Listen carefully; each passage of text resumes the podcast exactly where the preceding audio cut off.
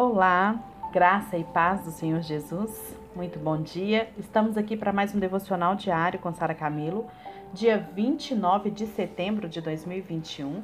Ainda falando do livro Gente como a Gente, do Max Lucado. E hoje nós vamos falar de mais um personagem, gente como a gente. Isso mesmo, o apóstolo Paulo.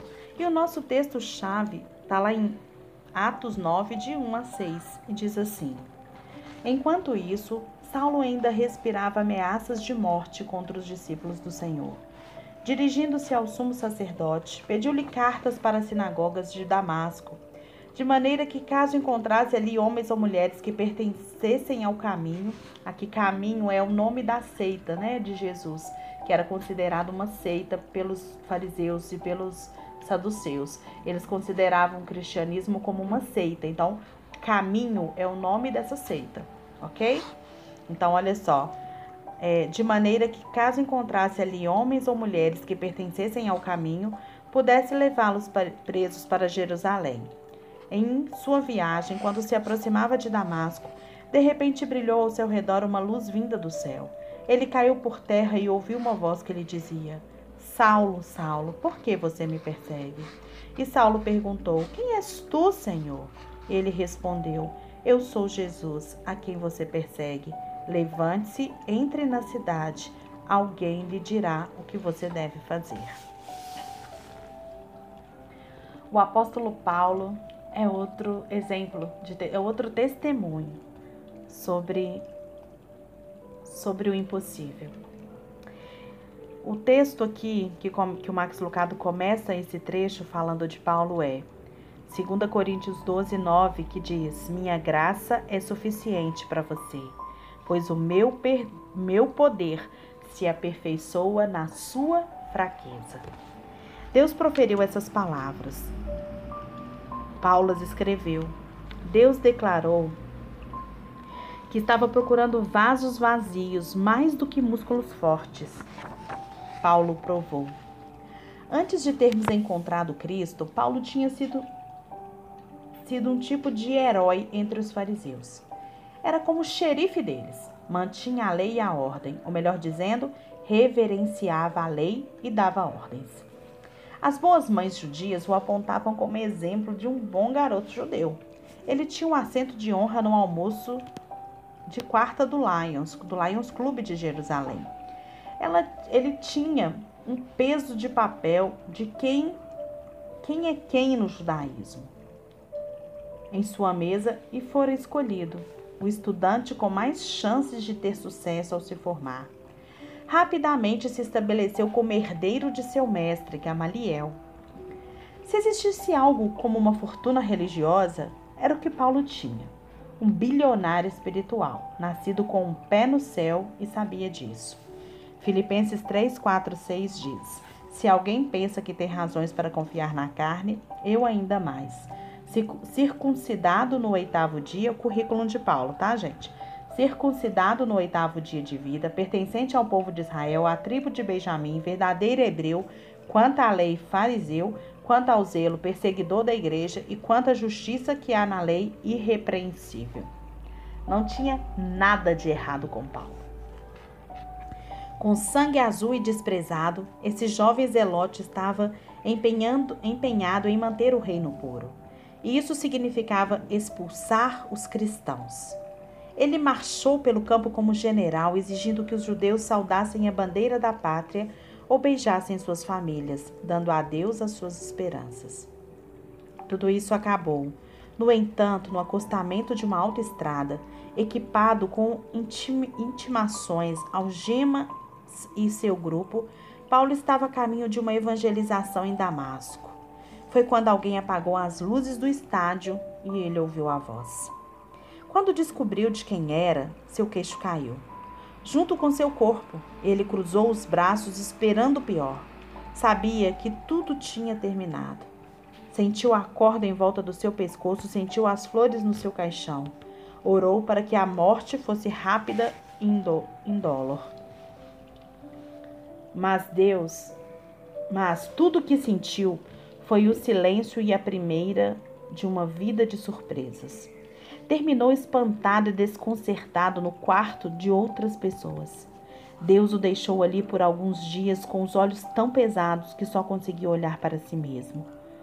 E acreditem, Paulo não gostou daquilo que viu. Viu quem era de verdade.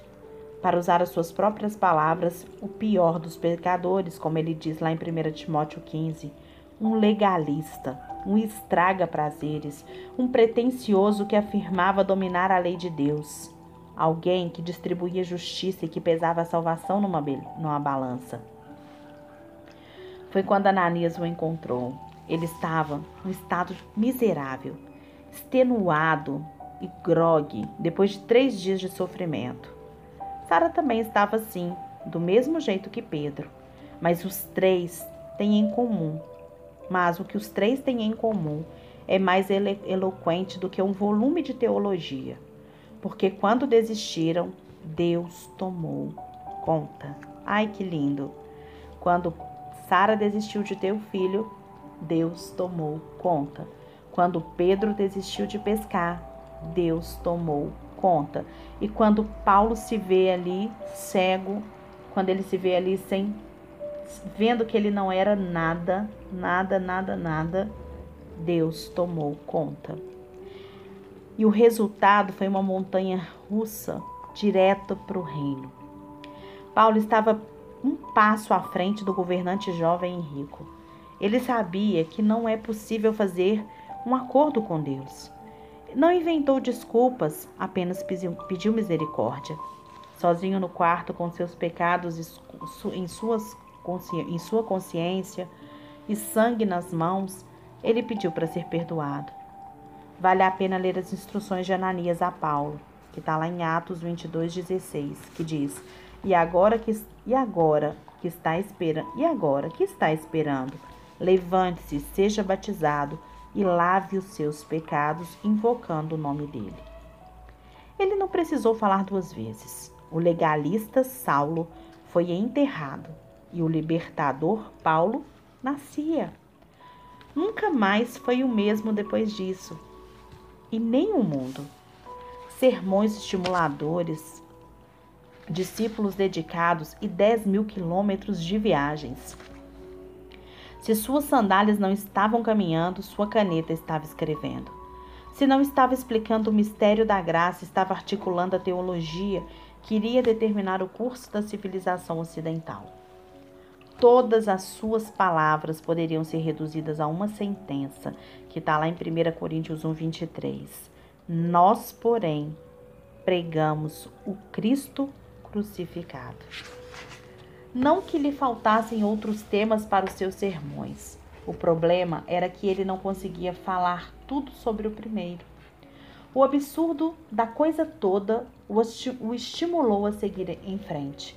Jesus deveria ter acabado com ele na estrada, deveria tê-lo deixado para as águias, deveria tê-lo enviado para o inferno. Olha quantas coisas ele já tinha feito contra os cristãos. Mas não, ele o deixou perdido. O próprio Paulo chamou isso de loucura, usou expressões como um obstáculo e loucura, mas decidiu no final chamar de dom, como está lá em 1 Coríntios 1, 23 e em Efésios 2, 8 e defendeu a sua lealdade infindável, pois o amor de Cristo nos constrange. 2 Coríntios 5,14. Paulo, ele nunca fez um discurso durante as suas missões, um curso durante as suas missões. Paulo nunca fez um curso durante as suas missões. Nunca se sentou em uma reunião de comitê. Ele nunca leu um livro sobre crescimento da igreja. Ele foi apenas inspirado pelo Espírito Santo e ele ficou tonto pelo amor que torna o impossível possível, a salvação. A mensagem é apaixonante. Mostre a um homem suas falhas sem Jesus e o resultado será encontrar será encontrado no acostamento de uma estrada. Deu a um homem religião sem lembrá-lo da sujeira e o resultado, sem, sem lembrá-lo de sua sujeira. E o resultado será arrogância dentro de um terno caro. Mas coloque as duas coisas no mesmo coração. Faça o pecador encontrar o, sal, o Salvador e o Salvador encontrar o pecado. Faça o pecado encontrar o Salvador, o Salvador encontrar o pecado. E o resultado, pode ser outro fariseu, tornando-se pregador e espalhando fogo pelo mundo. Quatro pessoas: o governante, jovem rico, jovem e rico, Sara, Pedro, Paulo. Uma curiosa linha une todos. Sabe o que? Os seus nomes. Os três últimos mudaram o nome. Sarai para Sara, Simão para Pedro, Saulo para Paulo. Mas o primeiro, jovem Iupi, nunca é mencionado pelo nome. Talvez essa seja a mais clara explicação da primeira beatude. Aquele que faz um nome para si não tem nome, mas aquele que, aqueles que chamaram o nome de Jesus e somente o dele ganharam novos nomes e ainda mais uma nova vida.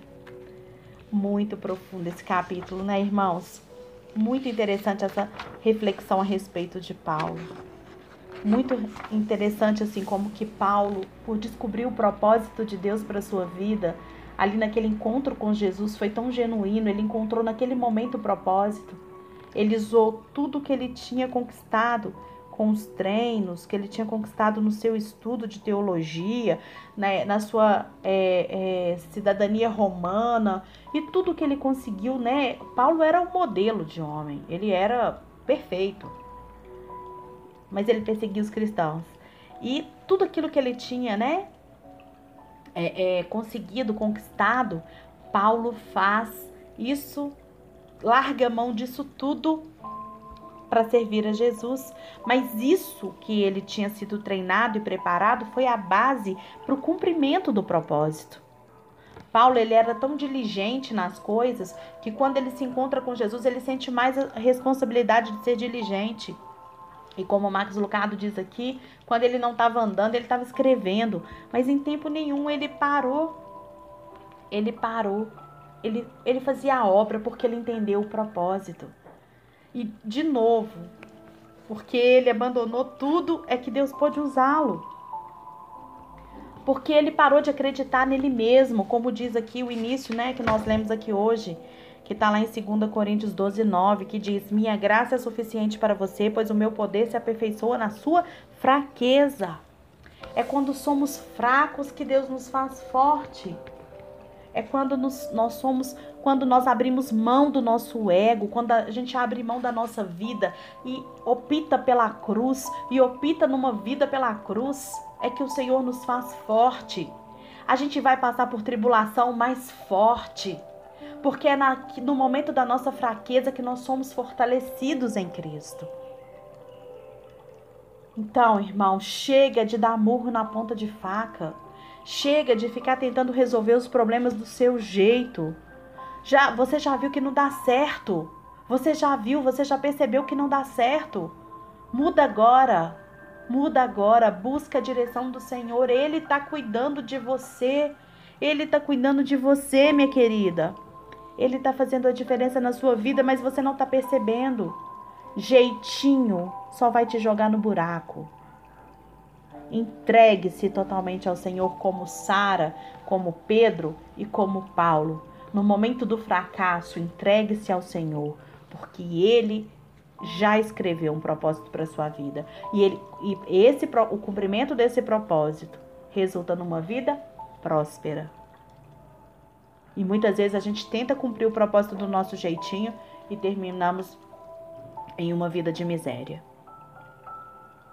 Acorde acorde e pare de querer o controle, porque esse controle só vai te prejudicar. Que a graça do Senhor seja compreendida pela sua mente nesse dia. Que a graça do Senhor seja transbordante para que você tome essa decisão que você precisa tomar agora. Em nome de Jesus.